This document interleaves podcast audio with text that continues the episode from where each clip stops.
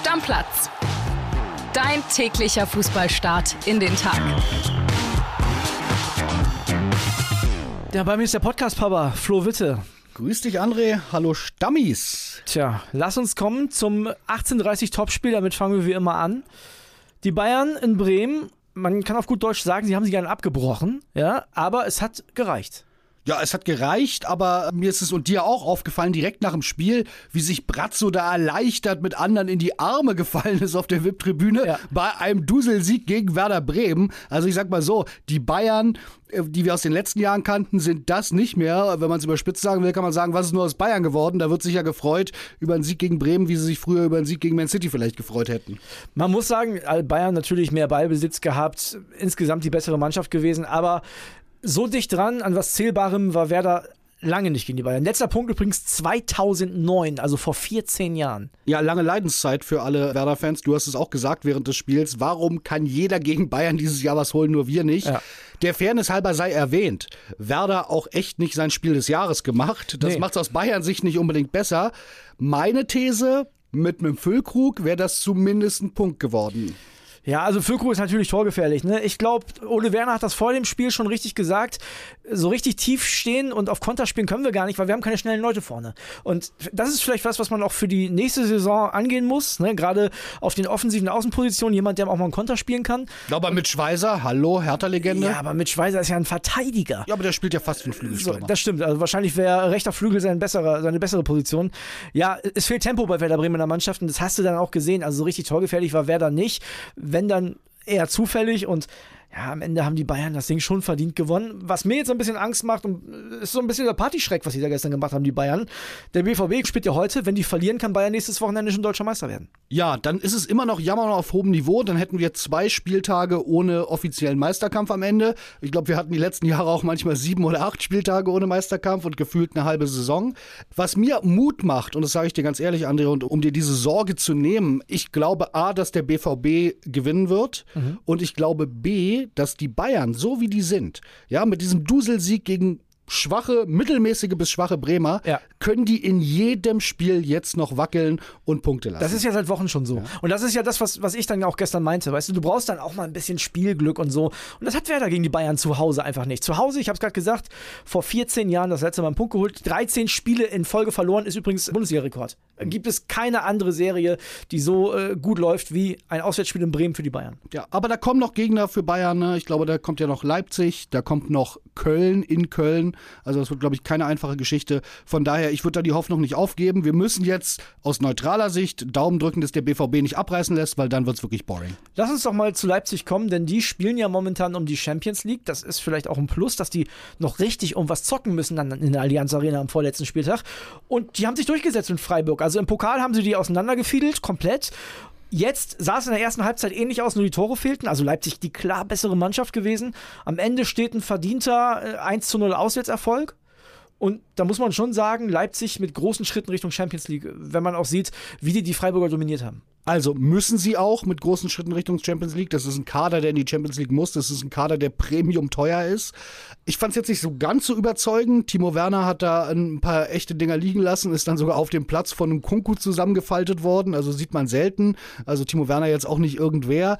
So richtig stabil wirken sie auf mich nie, aber man muss auch erstmal in Freiburg gewinnen. Also wie viele Mannschaften haben denn das dieses Jahr gemacht? Ganz ehrlich, das ist völlig in Ordnung, auch wenn Duselsieg 1-0 trotzdem klar. Ich meine, Duselsieg, ne? Die haben 2,27 zu 0,36 Expected Goals. Die hatten 57% Ballbesitz, 13 zu 5 Torschüsse. Die waren schon die klar bessere Mannschaft. Die waren besser, aber im Endeffekt gewinnen sie halt nur 1-0. Ne? Streich sah sehr unglücklich wieder aus, hat sehr getobt draußen. Freiburg ist aber auch nicht Werder Bremen. Also schon eine Mannschaft, die gute Leistung bringt in dieser Saison. Also von daher, so, die nehmen das erstmal mit. Und was für die Leipziger natürlich auch noch ganz gut ist, ist, dass Union Berlin ebenfalls nicht gewonnen hat. Der FC Augsburg hat sich würde ich jetzt mal sagen, mit jetzt 34 Punkten aus dem Abstiegskampf verabschiedet, hat Union zu Hause 1-0 geschlagen. Hätte ich nicht gedacht, ehrlicherweise. Ja. Ich war mir ziemlich sicher, dass Union mit dieser Mentalität, das wäre ein richtiger Big Point, das wären ja wirklich anderthalb Füße in der Champions League gewesen. So ist es. Dass sie das machen, haben sie nicht. Was ich so ein bisschen schade finde bei Union ist, wenn vor der Saison jemand gesagt hätte, dass sie auf Platz fünf oder sechs landen, ja, hätten die es ja sofort unterschrieben. Wenn sie jetzt nach so einer geilen Saison, und ich habe äh, vorhin eine Statistik gelesen, die standen nur an zwei Tagen diese Saison bisher nicht auf einem Champions League Platz. Wenn wir in der alten Försterei dann wieder nur Europa League, nur in Anführungsstrichen, oder oh Gott, Conference League sehen, dann fühlt sich das trotzdem irgendwie für eine verlorene äh, Saison für Union an, obwohl Killy mir jetzt total widersprechen würde und in der alten Försterei alle Verantwortlichen schreien würden, sagen auf gar keinen Fall, guckt euch doch mal, wer wir sind. Trotzdem bleibe ich dabei, wenn Union nicht in die Champions League kommt, geht man mit einem negativen Geschmack aus dieser Saison raus. Also Conference League ist fast schon unmöglich, würde ich sagen. Ich meine, die Wolfsburger können Leverkusen morgen noch überholen hätten dann 49 Leverkusen auf Platz 6 momentan mit 48 Punkten. Union hat schon 8 Punkte Vorsprung, ne? in noch drei aus, okay, Spielen. unrealistisch, selbst wenn sie in der Total. Aber Europa League bleibe ich dabei. Auch Europa League werden negatives Geschmäckle nach dieser überragenden Saison. Und jetzt komme ich wieder mit einer Sache, die Kili auch nicht gerne hören wird. Ich habe mir vorm Spiel die beiden Mannschaftsausstellungen angeguckt und dachte so, ja, eigentlich verrückt, wenn du die beiden Teams anguckst, die müssten normalerweise auf Platz 10 und 11 oder 9 und 10 oder 12 und 13 stehen. Zwischen 8 und 12. So, und äh, Union Berlin ja. steht aber auf Platz 4. Ja, aber das sage ich ja, genau. Ja. Und weil die so lange da oben stehen, will man jetzt auch Champions League. Jeder neutrale Fan will, dass sie in der Champions League spielen. Also da kann mir keiner was erzählen. Ja, weiß ich jetzt nee, nicht. Du, du bist doch kein neutraler Fan. doch, ich bin also doch, ich bin du doch. arbeitest hier mit dem äh, Union Ultra zusammen, also dass du da ein bisschen geschädigt bist. Aber ich verstehe. Ich, ich, ich sag dir ehrlich, ich saß beim Aufstieg von Union Berlin in der Kabine nach dem Spiel gegen Stuttgart. Also ich, ich habe da schon gewisse Sympathien, aber ja, Champions Aber gucken League wir doch mal, viel. gucken wir doch mal. Bayern, so. Dortmund, Leipzig, da können wir uns alle drauf einigen, die will jeder deutsche neutrale Fan in der Champions League sehen, ja. weil wir da einfach die größten Möglichkeiten haben, weiterzukommen. Außer die Leipzig-Hasser, die hardcore Nein, neutrale Fans, ja, genau. lass die doch mal alle weg. Ja, genau. Leipzig-Hasser. Ja, also wenn es um Fußball geht, Wenn es um Fußball geht, du willst die maximalen Chancen für deutsche K.O.-Spiele, dann sind die drei gesetzt. Und dann möchte ich wahrscheinlich tatsächlich, jetzt hast du recht, weil Leverkusen es nicht mehr packt, die sind zu weit weg, ne? Dann, die haben ja auch die acht Punkte. Will ich lieber Union als Freiburg. Ja, ich sag dir auch Einfach warum. so als Fun-Pick. Ja, nein, ich sag dir auch, warum ich lieber Union will als Freiburg, weil für mich hat Union einfach als Verein mehr Potenzial. Das ist Berlin, das ist die Hauptstadt, ne? das ist der, der wirkliche Big City Club, wenn du so willst. Hier kriegst du eher einen Isco oder einen Kruse her als nach Freiburg, auch wenn der auch schon mal da war, aber zu einem anderen Zeitpunkt in seiner Karriere. Weißt du? Also Union traue ich zu, wenn die in die Champions League gehen, dass die zwei, drei richtige Kracher holen. Ja. Niklas Füllkrug zum Beispiel. Good point. Aber äh, Stammis, schreibt uns doch mal aufs Handy, das würde mich wirklich interessieren, wenn ihr vier Picks hättet für die deutschen Champions League Plätze, welche vier Teams würdet ihr da gerne sehen wollen? Und bitte, also bitte so, dass es auch realistisch ist. Ne? Bin ich auch sehr gespannt, ja. Lass uns weitermachen. Also Augsburg hat sich verabschiedet aus dem Abstiegskampf, aber da war ja noch eine Menge drin. Fangen wir an mit der TSG Hoffenheim. Das war ein kurioses Spiel, oder? Gegen die Frankfurter steht zur Halbzeit 3-0. Die haben die ja richtig überrollt in der ersten Halbzeit. Frankfurt das Liga-Gesicht ausgepackt. Ja, total. Und um Frankfurt mache ich mir langsam Sorgen. Ich sag's dir, wie es ist. Wie viele Niederlagen waren es jetzt oder wie viele Spiele in Folge nicht gewonnen in der Bundesliga? Das dürfte schon fast zweistellig sein. Seit dem Heimsieg gegen Werder im Februar haben sie nicht mehr gewonnen in der, in der Bundesliga. Wahnsinn. Und eine Sache, ganz ehrlich, also Glasner, ich bin großer Glasner-Fan. Habe ich hier immer gesagt, ich mag den als Typen. Der hatte einen sensationellen Pressekonferenzauftritt nach dem Spiel jetzt. Hat gesagt, was wollt ihr eigentlich? Auf die Frage einer Journalistin, ob die Spieler das alles nicht so ernst nehmen und nicht wissen, worum es geht, sagt ihr, Hasebe, der alte Mann, wörtlich, spielt hier so hart, dass der nach dem Spiel teilweise Blut im Urin hat. So verausgabt er sich. Ui. Und da wollt ihr hier was erzählen von, die wissen nicht, worum es geht.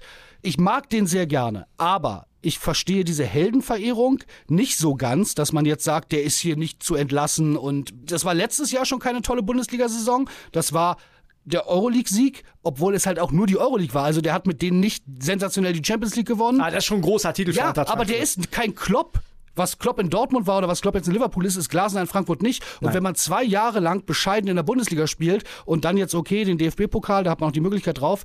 Ich weiß nicht, ob man dann vielleicht was anders machen muss. Vielleicht hat sich das irgendwann auch abgenutzt. Ich bin so ein bisschen hin und her gerissen. Ne? Also wenn der wirklich jetzt den Pokal holt mit den Frankfurtern, was ja im Bereich des Möglichen ist, ich glaube, also ihr habt letztens darüber geredet, das ist ein 50-50-Spiel, das ist es für mich nicht. Für mich ist es ein 70-30-Spiel für RB Leipzig, weil die einfach eine brutale Qualität haben. Die sind die deutlich bessere Mannschaft von den beiden, muss so ehrlich muss man sein. Aber Frankfurt ist eine Pokalmannschaft, Frankfurt ist eine Finalmannschaft und wenn die das Ding holen, dann kannst du an Glasners Stuhl nicht rütteln. Das geht einfach nicht. Ja. Dann hat der zwei Titel in zwei Jahren mit Eintracht Frankfurt. Nicht mit Dortmund, auch nicht mit Leverkusen, nicht mit Leipzig, sondern mit Eintracht Frankfurt geholt. Dann ist da nichts zu machen. Wenn er den aber nicht holt, dann hat er vielleicht auch alles auf die falsche Karte gesetzt in, in dieser Saison. Und dann spielt Frankfurt nächstes Jahr gar nichts mit einem sehr teuren Kader, der auch relativ breit ist. Also, boah, weiß ich nicht. Das ist schwierig. Aber ich bin bei dir.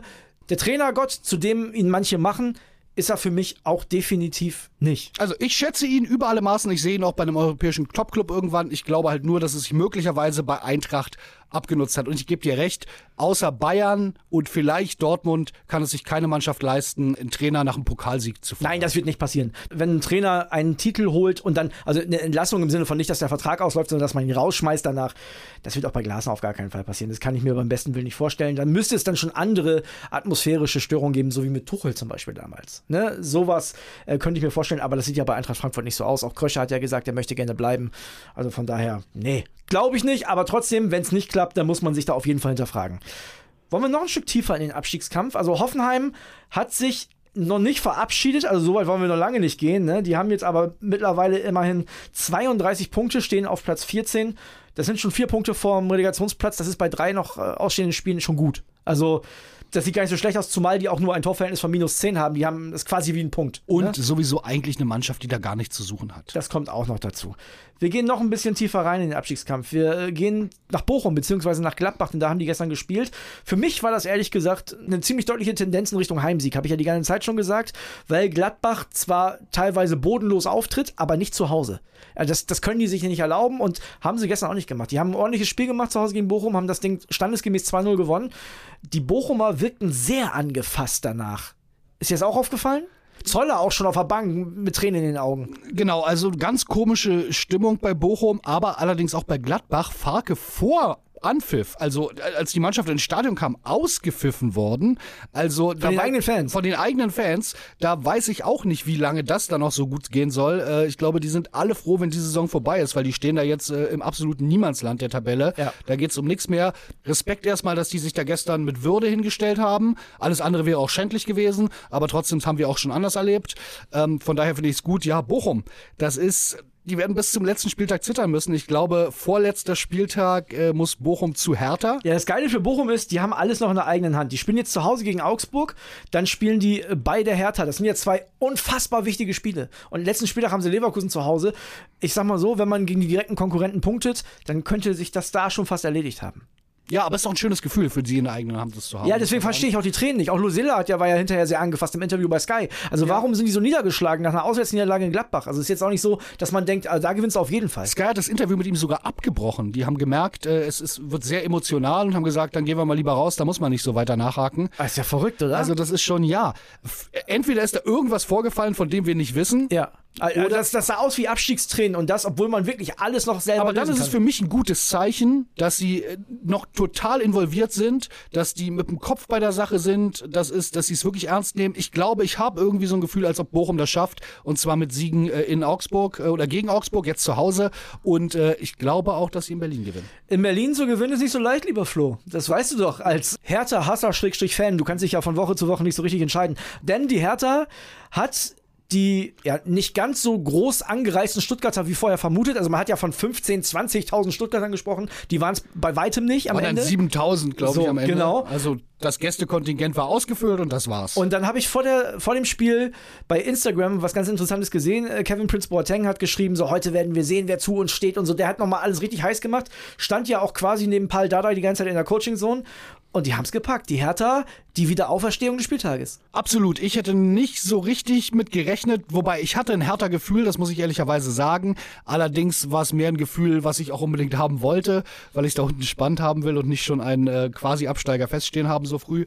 Ja, Kompliment. Paul Dardai äh, hat offenbar die Mannschaft erreicht. Das war so ein bisschen schon der Magath-Effekt, so wie wir ihn letztes Mal erlebt haben. Dass die Mannschaft ganz ähnlich aufgetreten ist, dass man bei manchen Spielern auf einmal sieht, warum sie Profifußballer sind und in der Bundesliga spielen. Äh, Kempf muss man sagen. Ex-Stuttgarter, äh, der hat, glaube ich, lange in Stuttgart gespielt, Tor gemacht und dann, das hat mich am allermeisten gefreut, der hat richtig hässlich gejubelt. obwohl der wirklich, ich glaube, äh, über 80 Spiele für Stuttgart gemacht genau, hat. Genau, vier Jahre da gespielt. Ja, das, ich finde das ja so geil, das finde ich so derbe ehrlich, dass da gejubelt wird, weil natürlich freut er sich. Und Na, es geht auch um alles für ja, die. Es geht um alles. Wenn der sich jetzt wirklich so aus Respekt vor seinen alten Kollegen, also dann hätte ich die Konferenz abgebrochen und wäre es mal zwei Frustzigaretten rauchen gegangen. Äh, war zum Glück nicht so. Insgesamt aus härter Sicht total gelungen. Als Hertha-Fan kann man sich wirklich jetzt fast schon ob der Situation auf die letzten drei Spiele freuen. Es geht jetzt nach Köln. Nicht einfach, aber alles möglich. Und Köln ist seit dem Sieg jetzt gerettet, ne? Also die sind sicher in der ersten Bundesliga. Möglicherweise saufen die die ganze Woche und freuen sich. Ja, äh, die waren ja auch sehr emotional. Das muss man sagen. Das Problem ist vielleicht so ein bisschen, ich glaube nicht, dass die Kölner das abschenken. Da ist ja mit Hector, geht dann ein großer Name. Schwierig, aber wenn Hertha. Aber die hatten einen emotionalen Höhepunkt. So, jetzt. und genau, und wenn Hertha da auf die Socken haut, kann ich mir vorstellen, ja, den letzten Meter machst du vielleicht nicht. Also vielleicht einen Punkt. Und dann ja, oder drei. Kann, es können auch drei sein. So. Nehmen wir mal einen Punkt. Dann, und hast, dann du hast du das Abstiegsendspiel gegen Bochum zu Hause. Und wenn da das Olympiastadion nicht voll ist, und zwar mit blau-weißen Hertanern und nicht mit blau-weißen Bochumern, dann weiß ich auch nicht. Ist auf jeden Fall voll. Also da bin ich mir sicher, das wird sicherlich nah an ausverkauft oder vielleicht sogar ausverkauft sein. Und dann hast du noch den letzten Spieltag, das finde ich auch ganz interessant. Zwar in Wolfsburg, die ja momentan noch um Europa spielen, aber das ist ja auch alles noch nicht so ganz klar. Also erstens könnte der Abstand zu Leverkusen auch schon zu groß sein. Am letzten Spieltag kann ja alles schon passiert sein, weißt du? Und wenn Wolfsburg um nichts mehr spielt und Hertha, wenn da viele Fans die Reise, die Stunde mit dem äh, Intercity machen, kann ich mir auch vorstellen, dass da was drin ist. Also Hertha hat ein gutes Restprogramm. Ja, äh, insgesamt, wir halten mal fest, mit wackeligen Bayern, mit hoffentlich, und wir werden es heute sehen, stabilen Dortmundern und mit einem brutal engen Abstiegskampf können wir uns da wirklich noch auf drei richtig, richtig tolle Spieltage freuen. Ich freue mich, bin wahnsinnig heiß und Flo, ich würde sagen, damit machen wir heute den Deckel drauf. Deckel drauf, macht's gut, ciao. Stammplatz. Dein täglicher Fußballstart in den Tag.